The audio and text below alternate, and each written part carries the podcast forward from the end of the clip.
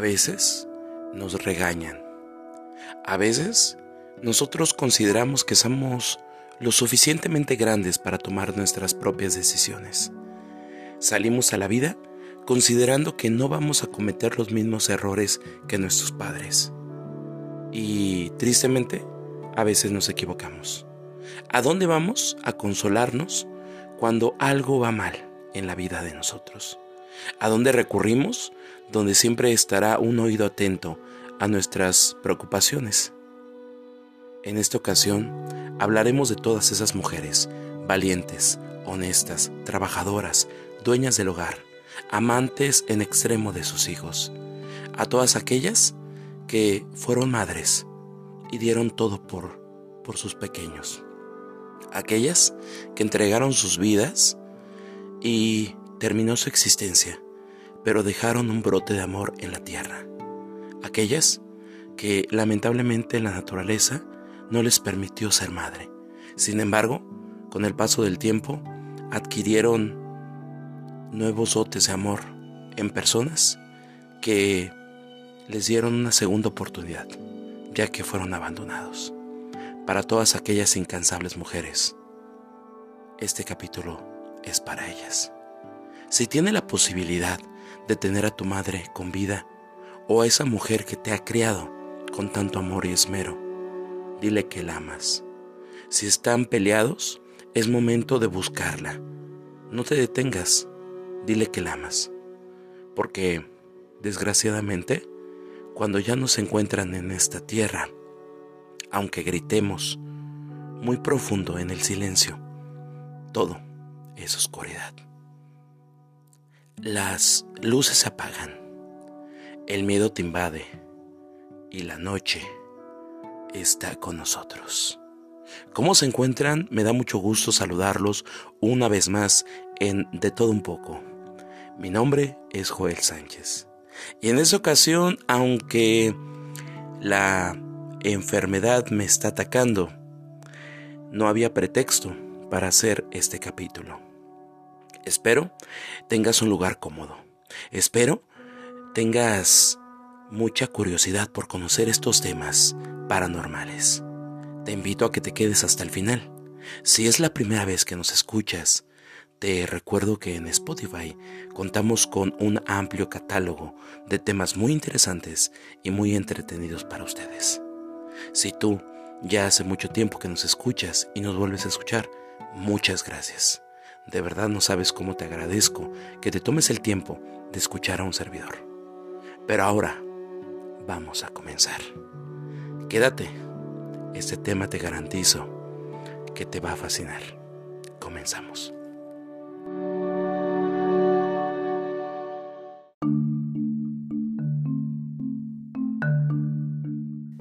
Rebeca, de la ciudad de Morelia, Michoacán, nos cuenta esta historia.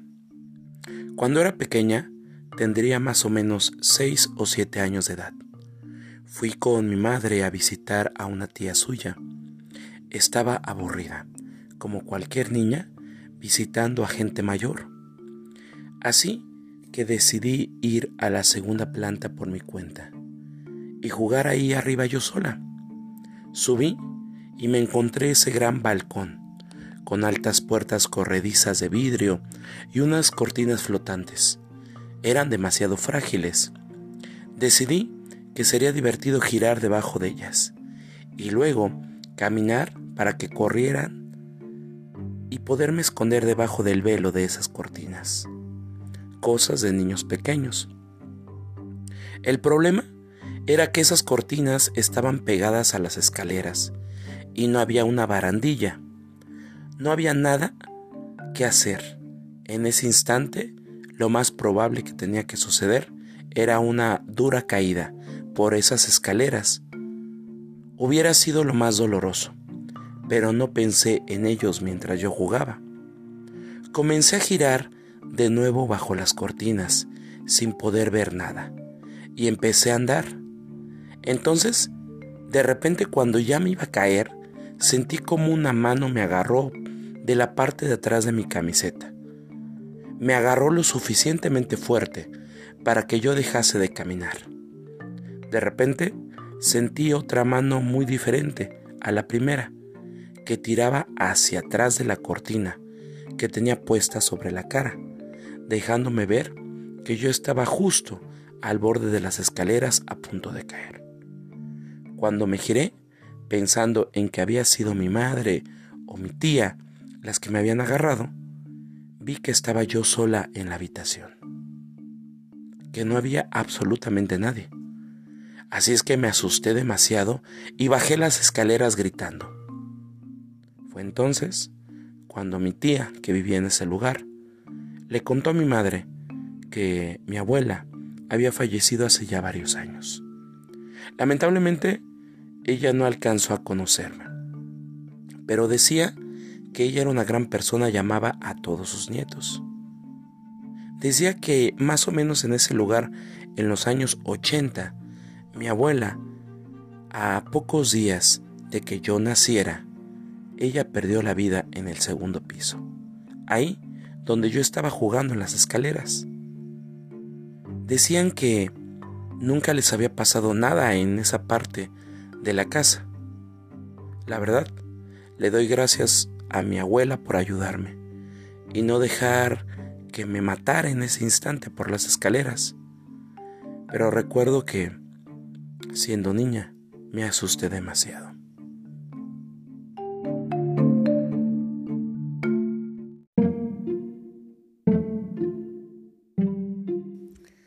En México, la celebración comenzó en 1922. Según el investigador del Consejo Nacional para la Cultura y las Artes de México, se escogió el mes de mayo. Este mes es consagrado a la Virgen y el 10 porque en aquella época en México se pagaba en las decenas, aunque otras fuentes sitúan el primer día de la Madre Mexicano en Oaxaca en 1913, cuando la esposa de un presbítero metodista encontró una revista donde se comentaba el festejo y decidió retomar la idea. México fue el primer país latinoamericano en sumarse a esta conmemoración y tal importancia adquirió a la devoción a la Madre que el 10 de mayo de 1949 se inauguró en la capital una gran escultura en honor a la madre.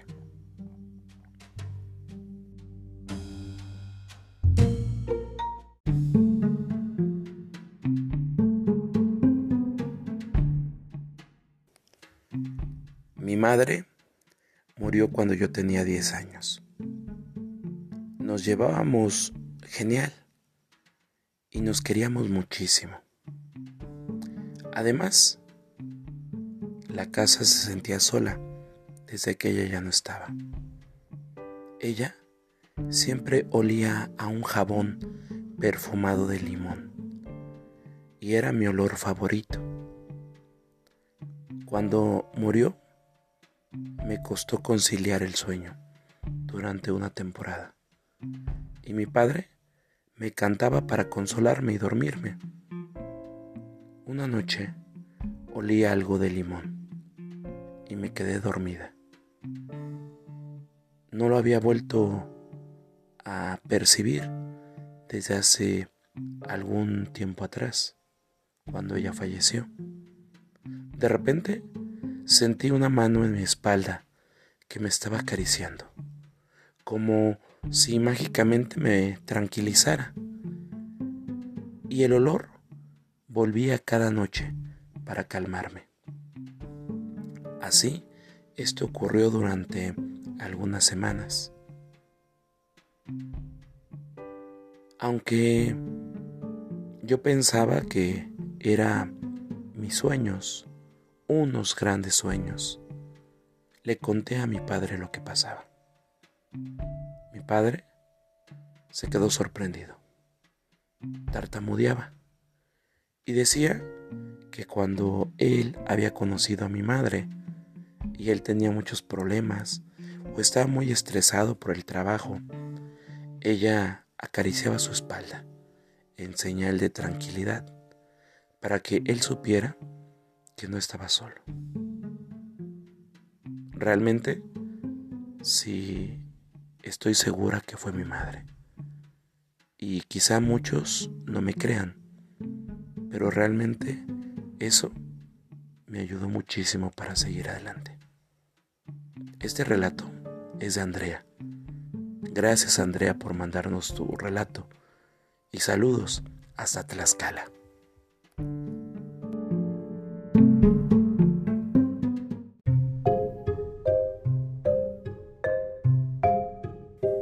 La señora Paola, de aquí de la ciudad de Puebla, nos contó que su madre ya se encontraba delicada en el hospital.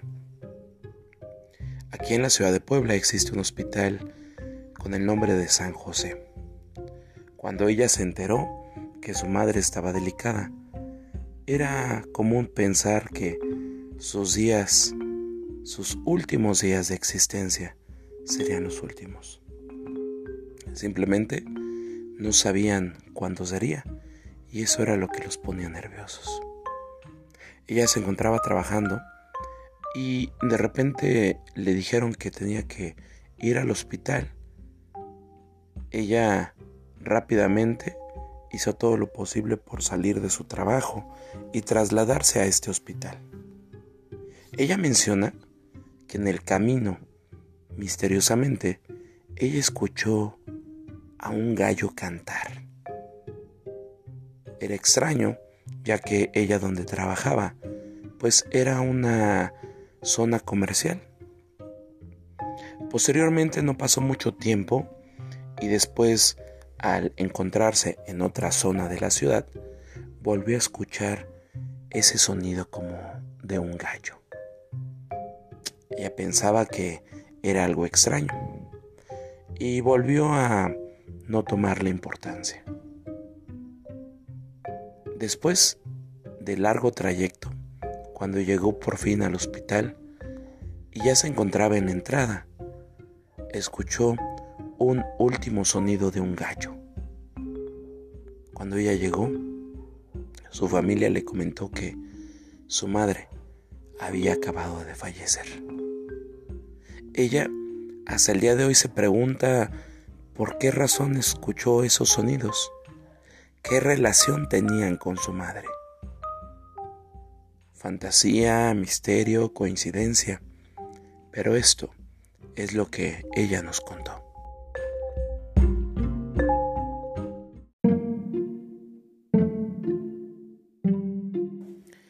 Algunos prefieren llevar flores, otros comprar dulces, bombones, llevar a comer a su madre a algún lugar bonito, algunos otros que definitivamente regalan algún detalle pequeño y quienes ya no tienen la fortuna de tener a su madre con ellos, la visitan en los panteones.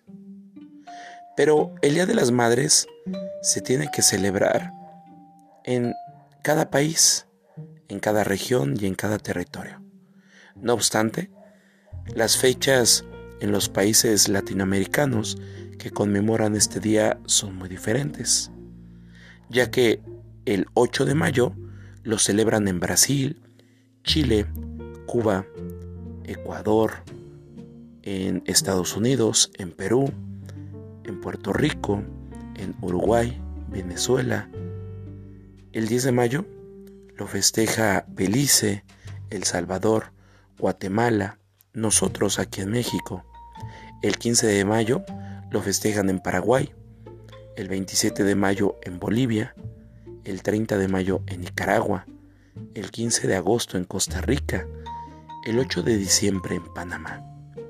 Sin embargo, hay otros países que deciden recorrer las fechas oficiales para que caigan en fin de semana.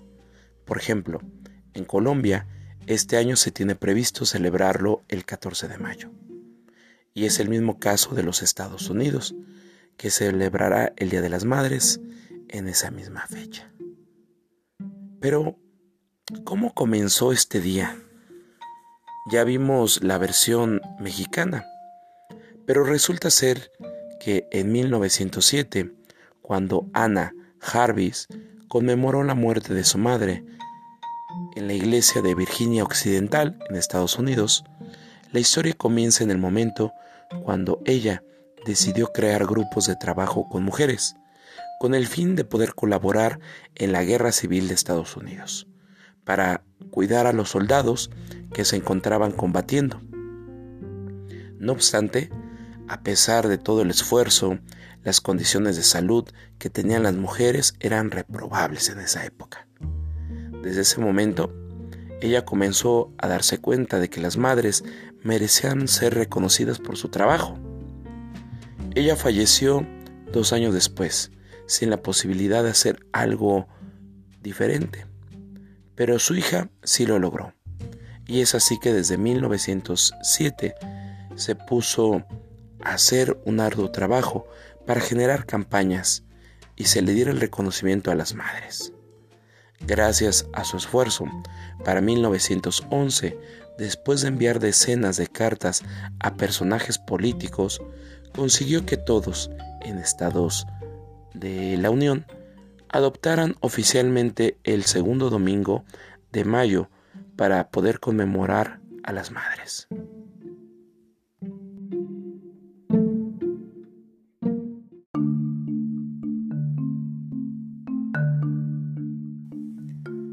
Muchas gracias a todas aquellas que se tuvieron el tiempo para compartirnos sus experiencias y sus historias.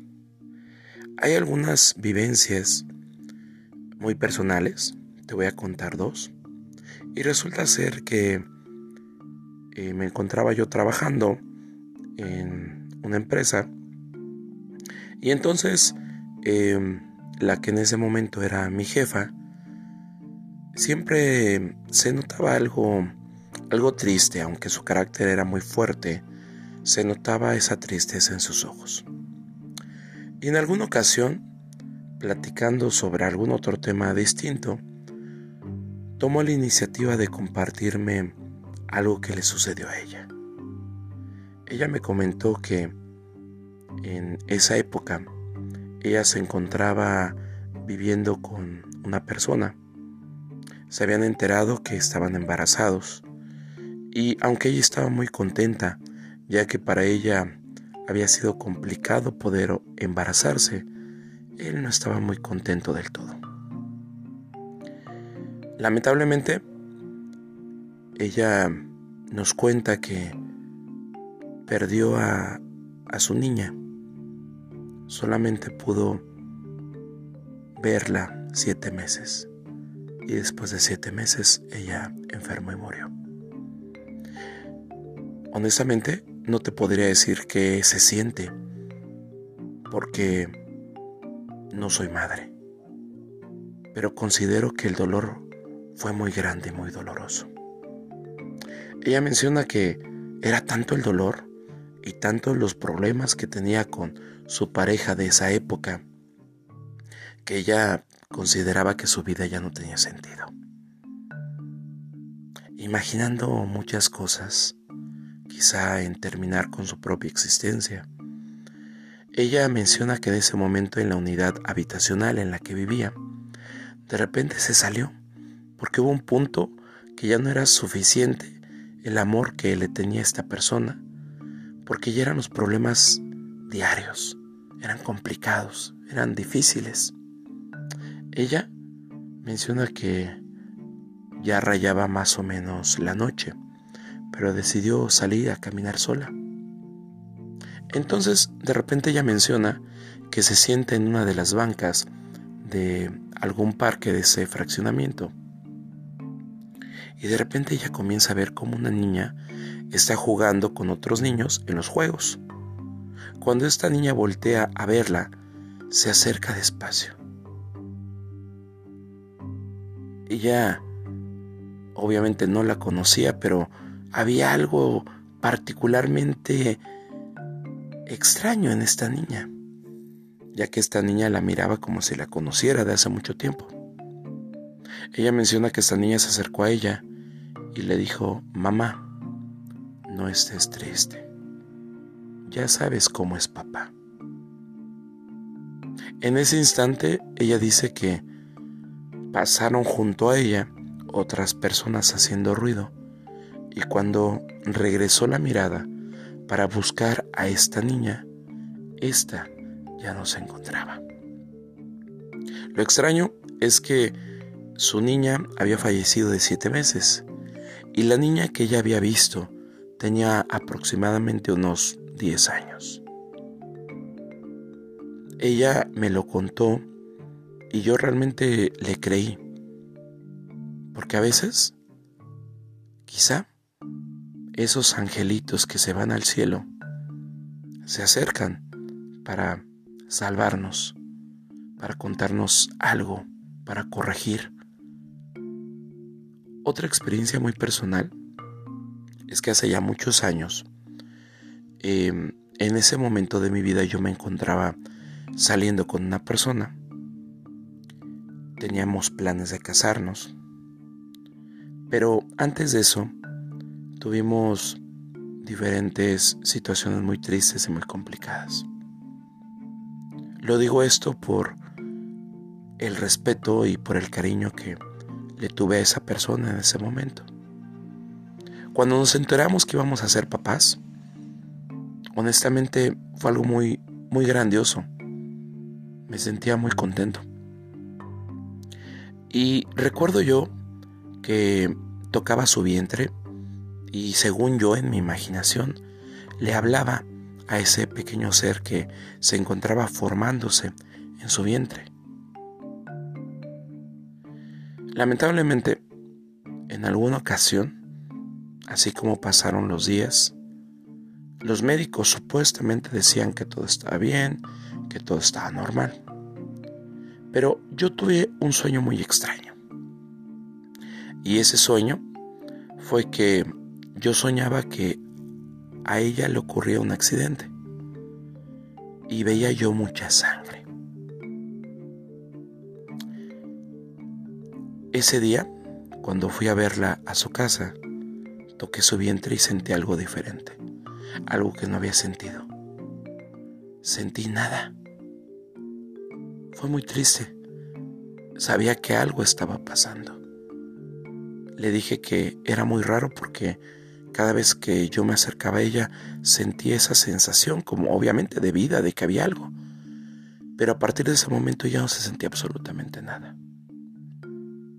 Curiosamente, a horas de ese momento, ella comienza a ponerse mal. Y pues lamentablemente cuando llegamos al, doctor, pues este pequeñito ya, ya no estaba vivo y ahora creo que se encuentra en el cielo. Es triste, lo cuento obviamente porque yo lo viví de cerca. Otra experiencia que me sucedió y que, eh, bueno, la persona que me lo contó, a la cual agradezco muchísimo la confianza y que me pidió que no dijera su nombre, y lo respetamos, es que ella eh, ya tenía una niña y bueno, conoció a otra persona que no era el papá de esta niña porque se habían dejado hace algunos años atrás. Y pues digamos que fue una relación muy corta.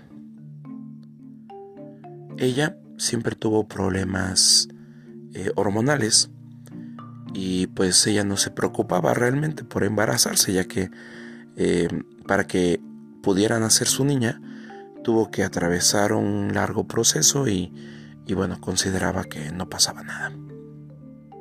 El detalle es que eh, en alguna ocasión, cuando nos vimos después de mucho tiempo, eh, le comenté, le digo, oye, hay algo diferente en ti.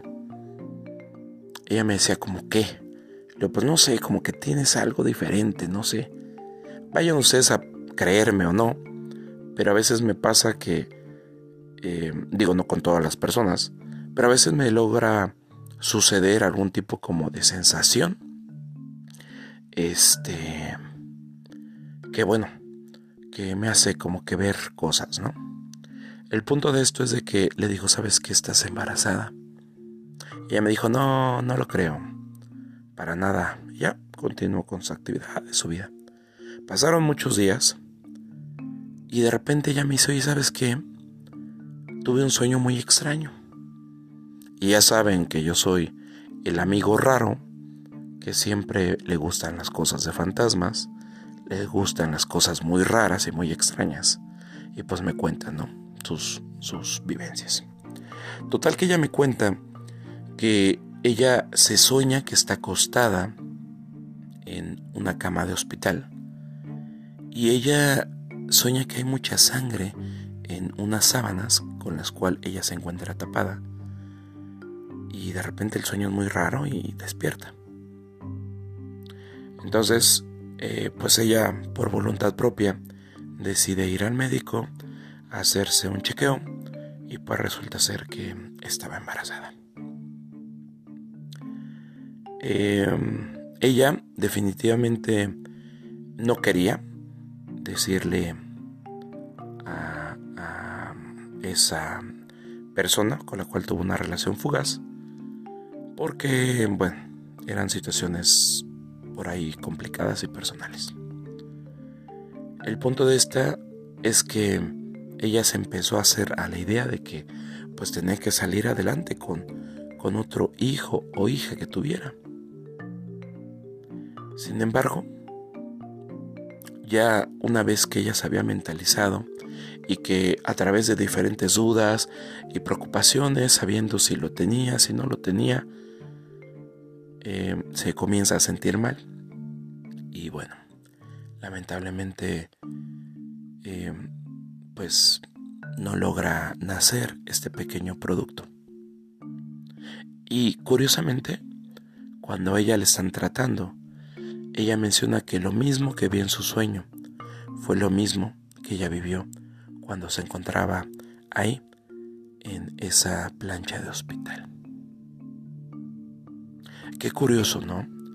Qué situaciones tan difíciles y complicadas a todos nos suceden. Pero, si te han pasado cosas extrañas como estas que te estoy contando, me encantaría mucho que pudieras compartirnos y así poder escuchar y hacer más enriquecedor este proyecto. Te sugiero que si gustas nos lo compartas. Estamos en Facebook como Joel Sánchez, en Instagram y TikTok como podcast de todo un poco y nos encontramos en Twitter como de todo un poco Joe. Siempre es maravilloso leerlos y escucharlos. Pero continuemos, ya casi estamos por terminar.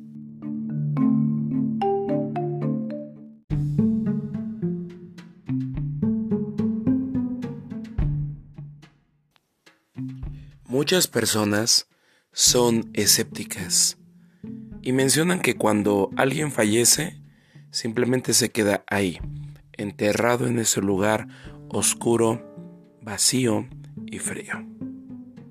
Algunos otros piensan que el alma simplemente no existe.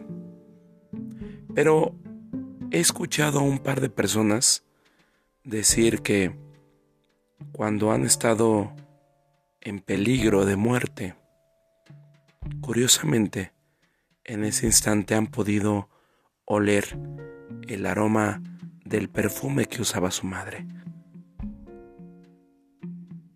Y aunque para muchos, a través de su necedad, siguen cuestionando si existe la vida después de la muerte, no saben cómo explicarse el percibir esos aromas tan tan perfectos, tan tan fuertes, tan sublimes que ocupaba su madre o su abuela en ese momento.